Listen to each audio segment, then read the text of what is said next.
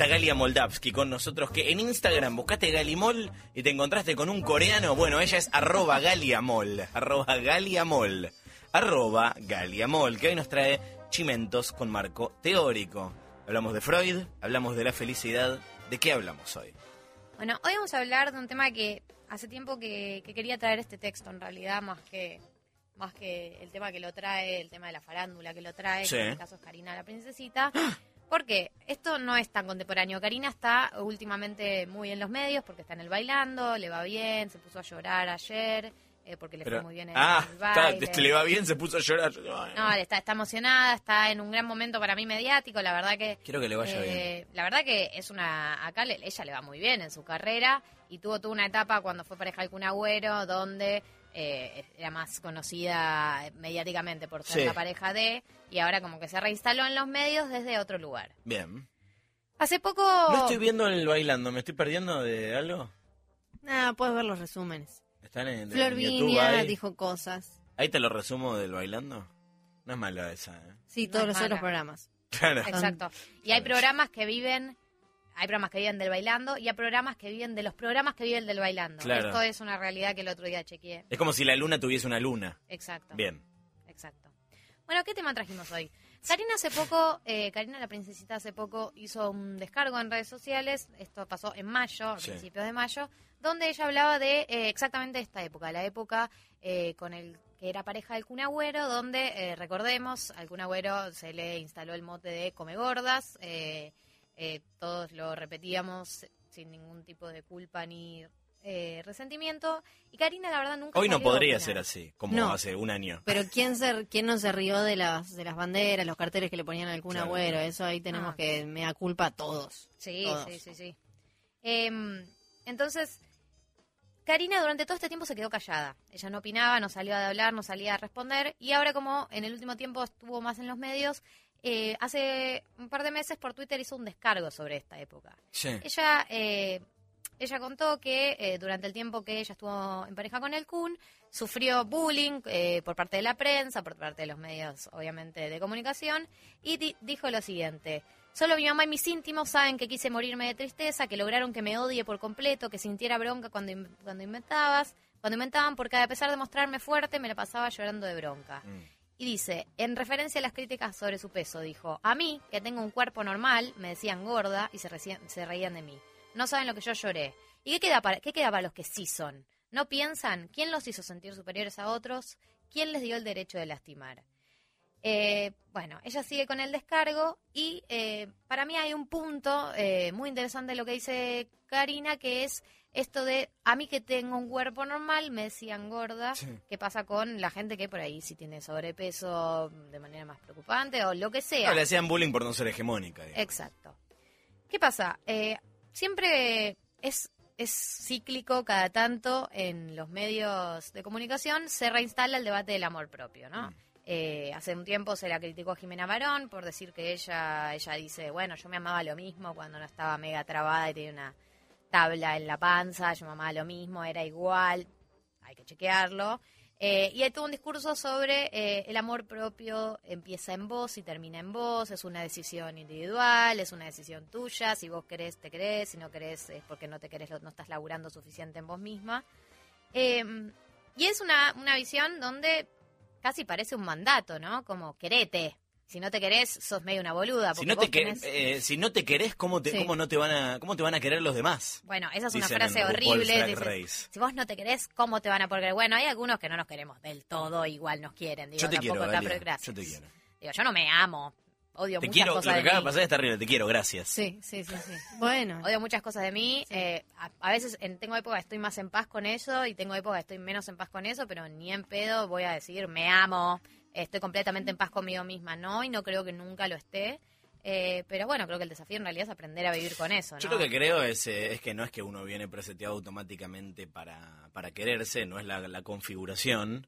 Eh, o sí, porque no sabemos cómo venimos de No, no fábrica en realidad, pero eh, los años no te ayudan, me parece, a, quererte. Pero sí está bueno hacer el trabajo de aprender a, a- a valorarse. sí, pero si todo el trabajo es nuestro, entonces nunca, le- como sociedad, nunca nos exigimos cambiar esos hábitos que dañan al otro, porque siempre es como, Claro. bueno, vos hacete, vos querete a vos y todo va a estar bien y, Y que cada uno se quiera. y que no te importe y listo. Y mientras seguimos colgando ca- colgando banderas que dicen come gordas. Claro. Como ahí hay una cosa. Bueno, exacto, tal cual. ¿Por qué traje a Freud hoy? ¿Por qué? ¿Por qué traje a Freud hoy? Vamos a analizar a Karina. Yo soy una persona que la verdad eh, me gusta hablar de todos los temas, me meto con todas las ramas que no estudié y hoy vamos a meternos con la psicología de la que no sé nada. De hecho, es el final que debo y con el que me pienso recibir. ¿Haces terapia? Hago terapia, eh, hice, pero ya no hago más terapia psicoanalítica. Ah, hablamos de esto. bioenergética. Bioenergética, sí. Eh, ¿Por qué lo traje a Freud? Freud tiene uno de sus últimos textos llamado El malestar en la cultura. ¿Por Sí. qué me gusta mucho este texto? Porque es el texto más sociológico de Freud. Es el texto donde aparecen los otros y las otras en, eh, digamos, las dificultades que tiene el ser humano. Durante toda la- su carrera, perdón psicólogo si estoy errando en lo que estoy diciendo, Freud se centra principalmente en hablar del ser humano puertas para adentro, qué pasa en tu consciente, tu inconsciente, tu super yo, tus papás, tu formación, digamos, todo lo que te constituye para adentro. Eh, en ningún momento, digamos, eh, se, se centran, por lo menos en sus primeras etapas, en cómo nos afecta la personalidad, lo- todo lo que sucede afuera nuestro, como es, es de nuevo, es como esta mirada de todo lo que sos hoy se puede explicar por todo lo que tenés atrás tuyo, por todo Claro. lo que te formaste, por quienes forman parte de tu identidad, por quienes te forman, por quienes son tus padres. Y a mí el, el malestar de la cultura es como un texto más sociológico porque en el malestar de la cultura se hace preguntas que no se responden solamente con eh, tu cerebro, Claro. las partes que tiene tu cerebro, el yo, el super yo eh, y no sé. El ello. El ello. El texto El malestar de la cultura de mí. nada, nada, nada, no quiero Pero son esos quiero tres. Está bien. El yo, el Sí. super yo y, Y el el ello. Sí, sí. La estaba chequeando. ¿Qué iba a decir? Mauro. Saludos, Mauro Ello. No. Están como unos boludos esperando que alguien diga Mauro. Mauro Ello. Lo queremos, te quiero, Sí, Mauro, no, te no extraño. No me estás escuchando, pero te extraño. ¿Por qué Dani Zucca tiene puesto una, un afro? Eso es apropiación cultural. Apropiación cultural. Dios mío. bueno, un día vamos a hacer una, una columna Por favor. cultural, pobre Ángela Torres, Dios. No se lo merecía. Por favor. No se lo merecía. Además, ¿quién se lo estuvo diciendo? Yo de mi casa, blanca, heterosis, diciéndole apropiación cultural. De mi casa con escuchando Ayer- música, no vamos a escuchando decir, rap. no vamos a decir, no vamos a decir qué, pero ayer en el evento de cierta película había mucha gente blanca haciendo una danza africana. Sí. No vamos a decir dónde Sí. fue, pero era, Era un poco raro. raro. era un poco extraño. Bien. Bueno, ¿por qué traje el malestar de la cultura? ¿Y por qué lo vinculo con el tema del amor propio? El malestar de la, de la cultura, Freud eh, hace como todo un recorrido de por qué los hombres eh, bu- buscamos ser felices y no lo logramos. Entonces, eh, ¿qué es lo que plantea Freud? Freud dice, el móvil que nos impulsa a actuar a los seres humanos, o sea, todo lo que haces es en búsqueda de la felicidad, digamos. ¿Qué es la felicidad para Freud? La felicidad es, son dos cosas al mismo tiempo. Por un lado, procurarnos la mayor cantidad de sensaciones placenteras que podamos. Bien, en eso estamos de acuerdo. Y por otro lado, evitar lo máximo que podamos el dolor. 100%. Digamos, en estas dos, en paralelo, es más o menos como vamos buscando la felicidad. Sin embargo, eh, dice Freud, el logro del objetivo eh, de, de- de la máxima sensación placentera durante el mayor tiempo posible que podamos es imposible por la propia constitución del ser humano. ¿Por qué? Porque la satisfacción solo puede ser algo puntual. La satisfacción te lo da algo puntual. La satisfacción no es algo que se sostiene el tiempo. Vos Claro. llegás a algo, te da satisfacción, se terminó ese momento. Digamos, no es que ese estado de éxtasis que te da recibirte, que te da comerte un buen plato de comida, que te da eh, el encuentro con alguien que querés, Un viaje. una actividad, lo que sea, es un momento y se agota en el momento, es insostenible en el largo plazo. Entonces, acá tenemos la primer, la, digamos, el primer centro de este texto que No, es- además, ¿cuál es el propósito de vivir satisfecho? ¿No? Es como. No claro. tiene sentido. Y Por tenemos eso busco el dolor permanentemente. Eh, bueno, no, y tenemos eh, tres fuentes de sufrimiento. El, el cuerpo nuestro, nuestro propio cuerpo, la resistencia al mundo natural y las relaciones con los demás. Mm. Esa es la tercera fuente de sufrimiento del ser humano para Freud. Entonces, la acción, o sea, lo que dice Freud es, a pesar de que nuestro motor sea el logro del placer, en realidad como que lo que más lo que más fácil nos sale es evitar el dolor, más fácil que generarnos placer. En realidad como que somos como vas gambeteando. eh, gambeteando este, este dolor que eh, generándonos situaciones placenteras. Ahí Freud lo que hace es eh, repasar como una serie de estrategias que tiene el hombre para eh, distraernos, digamos, del dolor. Habla de... eh, Este es como lo- lo- los artículos de BuzzFeed, que son 10 maneras de distraernos sí, del dolor claro. según Bueno, Freud. las listas así las, in- las inventó Freud. ¿En serio? No, no. Ay, lo amo, entonces. Freud No. inventó las listas. Inventó no existían las Ay, listas no. de Freud. Bueno, entonces, la verdad que él hace todo un desarrollo de cómo buscamos, por un lado, evitar el dolor y cómo buscamos, por otro lado, las sensaciones placenteras. Sí. Y dice, eh, las maneras que tenemos eh, para evitar el dolor son, por ejemplo, distracciones que nos hacen parecer pequeña nuestra miseria, como eh, dedicarnos al trabajo, como cultivar, o después habla de satisfacciones que reducen el sufrimiento, como el arte, por ejemplo, cuando depositamos Sí. en el arte, que por ahí nos puede hacer reducir, eh, reducir el sufrimiento, ¿viste? Cuando estás mal y te ves una película que por el momento te, te baja el Ah, en sufrimiento. consumir arte. Consumir No en arte. producir. Bien. O producir también. Producir también. O escuchas una canción y te tranquiliza, te hace sentir identificada. Pones canciones todo. tristes para Sí. sentirte mejor. Tal cual. Y la tercera manera, que es la que más me gusta a mí, son las drogas. Eh, Freud dice que las Esto lo drogas, esto es, viste, bueno. Viste, está todo el mito de todo lo que Freud experimentaba con drogas y pacientes, qué sé yo. Eh, bueno, él dice que una de las maneras de evitar el sufrimiento son las drogas. Hay un libro espectacular eh, que creo que se llama Aprendiendo de las drogas de eh, Antonio Escotado, que eh, tiene algunos capítulos muy interesantes de las aventuras de Freud con las drogas, que de verdad le gustaba mucho experimentar eh, y documentaba las experiencias y vos podés leer eh, el ¿Cómo diario íntimo drogón de Freud. Bien. Es muy interesante. Bueno, entonces, ¿qué dice Freud? Freud dice como que lo que nos termina pasando es que nos damos cuenta que nos es más fácil evitar el dolor Sí. que generarnos placer, entonces nos terminamos eh, reduciendo a al principio de realidad. ¿Qué es el principio de realidad? Considerarnos felices por el hecho de haber eludido la desgracia, digamos. Como que terminamos diciendo, bueno, che, esta semana no me pasó nada malo, esto es casi ser feliz, digamos. Esta semana tuve una semana estable. La falta de desgracia es felicidad. Claro, tal Perfecto. cual. Como es lo que, Sí. a- al fin y al cabo es lo que terminamos, Ujú. es a lo que terminamos apuntando, a esquivémosle a los momentos malos lo más que podamos, ¿viste? Es como cuando eh, venía una relación que sufriste y entras a la próxima y es como, surge el tema de la pelea, vos tipo, no, por favor, peleas, no, peleas, no. A mí me pone mal la sensible. estadística. Siempre pienso mucho en la estadística. Entonces, si vengo de una relación buena y la anterior fue más o menos, pero no fue mala, pienso que estadísticamente la próxima me tiene que tocar algo choto. O, por ejemplo, con parientes, cuando hace mucho que no se muere un pariente, digo, estadísticamente me tiene que tocar uno. Hay algo que agradezco es no ser amigo de Flor. Pero no lo pensás, o con los robos, por ejemplo. No es como, bueno, nunca me robaron el celular. Estadísticamente me tienen que chorear un celular. Y a veces lo miro y digo, ¿serás vos? ¿Serás, serás vos celular este el que me toque, que me choreen? ¿No piensan en la estadística? Sí, por supuesto. Sí. Siempre Tiene que la ver para. Sí, estadística. Freud porque todavía quizás no, no, no, no manejaba tanto la cuestión de la estadística. Bueno, entonces, eh, ¿qué es lo que pasa? ¿Qué es lo que pasa con Freud? Entonces, después de hacer la lista de todas las cosas que hacemos para evitar el dolor, hace la lista de las cosas que hacemos para obtener placer. Sí. Nombra distintas, como, no sé, el trabajo psíquico o intelectual, o sea, dedicarte mucho al laburo. Eh, de nuevo, la intoxicación, las drogas. O sea, las drogas como escapar del dolor y las drogas como obtención de placer. Intoxicación. Sí. Eh, la imaginación, el amor. El amor es uno de, de las metodologías para obtener eh, placer, pero dice, hay un problema muy grande con el amor, que es que el punto débil es que estamos a merced, tan a merced de- de- del placer como del sufrimiento, digamos. Claro. O sea, la puedes pasar increíble o la puedes pasar muy mal. Eh, el aislamiento voluntario, donde nos aislamos de todo. Bueno, da una serie, eh, da una serie de respuestas. Y la última, o la más interesante, es el delirio colectivo, que es lo que es para Freud la religión. Para Freud la religión es un delirio colectivo. Dice, este es el camino que toma un grupo de individuos con el objeto de procurarse un seguro de felicidad, un salvoconducto contra el dolor por medio de una transformación delirante de la realidad. Esto es lo que dice Freud de la religión, no lo estoy diciendo yo. Los miembros de estos grupos no pueden dar cuenta del delirio, dice Freud. Y la religión se puede clasificar dentro de estos delirios colectivos. También Comic Con y eh, el fútbol. Exacto. Entonces, ¿qué es lo que, qué es lo que plantea Freud, digamos, la conclusión de todo esto? Dice, la búsqueda de la felicidad es un designio irrealizable, pero no por eso tenemos que dejar de buscarlo. Mm. Esa es como para mí la frase más linda. Es como nunca la vas a alcanzar por completo, pero, Pero no por eso. Es el motor, es el motor, sigue siendo nuestro motor.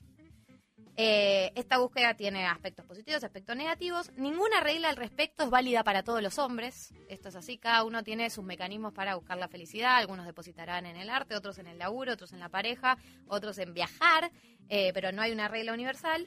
Eh, dice, no es conveniente la toma de decisiones extremas al respecto, dado que es una inversión demasiado grande y su éxito jamás es seguro como, che, yo resigno, renuncio a mi laburo, pongo toda la plata en irme de viaje y es esta, ¿eh? Si no Sí. encuentro la felicidad acá, como ese tipo de decisiones es como, bueno, mira, le estás pidiendo un montón a todo. claro. Y la religión es un delirio que entorpece la búsqueda de la felicidad. En la última, eh, digamos, en la última construcción de cuál es uno de estos problemas para buscar la felicidad, Freud dice, la uno de estos problemas para buscar la felicidad son los otros. ¿Por qué? Porque el deseo de los otros también muchas veces va en búsqueda de su propia fel- felicidad y se choca con el nuestro. Digamos, en en busca de ese propio deseo nos chocamos, nos enfrentamos y tenemos, digamos, ese es un problema que nunca se va a poder resolver. Es un problema que proviene de vivir en sociedad. Ahora me imagino el deseo como si fuera Olga de Liniers, como un monstruo ¡Oh, que va al, al costado tuyo, que de golpe choca con el de, con el de, no sé, tu amigo, tu pareja, o quien sea. Bueno, ¿qué tiene que ver todo esto con Karina la Princesita, no? En los debates que se dieron sobre el amor propio, qué es quererse, cómo nos queremos, cómo hacemos, es lo menos, digamos, es, lo, es un, un debate que siempre se da en términos individuales. Y yo el otro día hablaba con un compañero de sociología, yo no sé por qué empecé a estudiar la carrera, eh, elegí esa y podría haber elegido otra, pero hoy cuando que ya estoy terminando, a fin de año me recibo, eh, siento que en algún punto lo que me da, lo que me dio la sociología, aunque no sea lo que yo haya planificado, lo que siento hoy es que te da la sensación de estar menos sola en el mundo, digamos. Vos en la sociología ana- analizás fenómenos sociales, cosas que le pasa a un grupo de gente en común por situaciones en común que las hace eh, reaccionar a todos de la misma manera o sentirse a todos de la misma manera.